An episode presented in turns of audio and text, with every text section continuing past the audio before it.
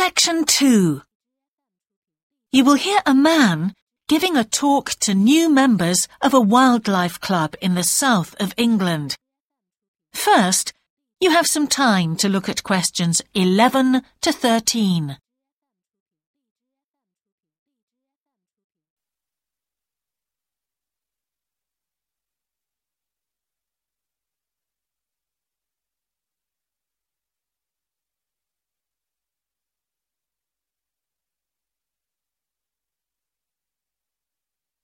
Now listen carefully and answer questions 11 to 13.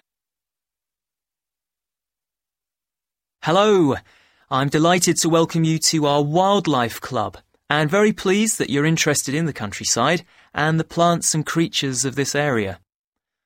I think you'll be surprised at the variety we have here, even though we're not far from London. I'll start by telling you about some of the parks and open spaces nearby. One very pleasant place is Halland Common. This has been public land for hundreds of years, and what you'll find interesting is that the River Ouse, which flows into the sea 80 kilometres away, has its source in the common. There's an information board about the plants and animals you can see here, and by the way, the common is accessible 24 hours a day. Then there's Holt Island, which is noted for its great range of trees. In the past, willows were grown here commercially for basket making, and this ancient craft has recently been reintroduced. The island is only open to the public from Friday to Sunday because it's quite small, and if there were people around every day, much of the wildlife would keep away. From there, it's just a short walk across the bridge to Longfield Country Park. Longfield has a modern replica of a farm from over 2,000 years ago. Children's activities are often arranged there, like bread making and face painting. The park is only open during daylight hours, so bear that in mind if you decide to go there. Before you hear the rest of the talk, you have some time to look at questions 14 to 20.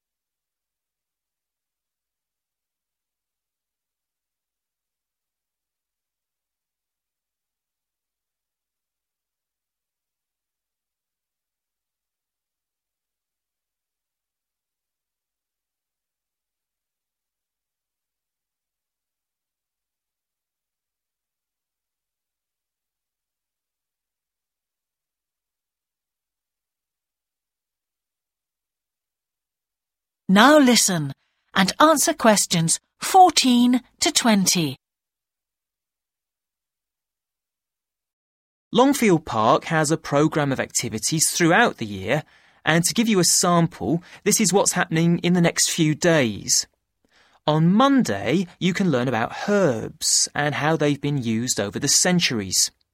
You'll start with a tour of our herb garden, practice the technique of using them as colour dyes for cloth, and listen to an illustrated talk about their use in cooking and medicine.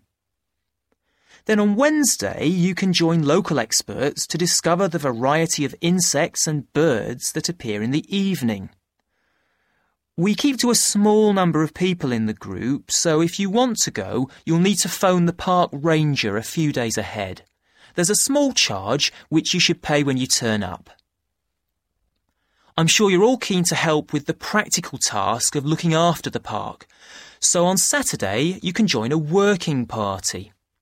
You'll have a choice of all sorts of activities, from planting hedges to picking up litter, so you'll be able to change from one to another when you feel like it.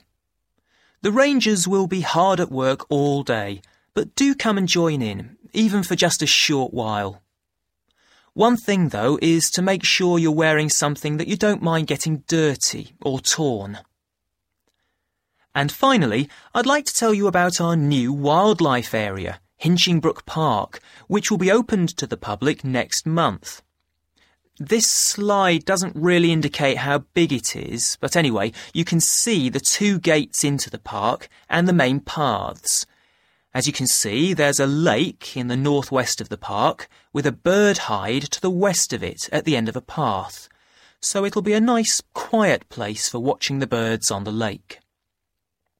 Fairly close to where refreshments are available, there's a dog walking area in the southern part of the park, leading off from the path. And if you just want to sit and relax, you can go to the flower garden. That's the circular area on the map, surrounded by paths. And finally, there's a wooded area in the western section of the park between two paths. OK, that's enough from me, so let's get on and have a look. That is the end of section two. You now have half a minute to check your answers.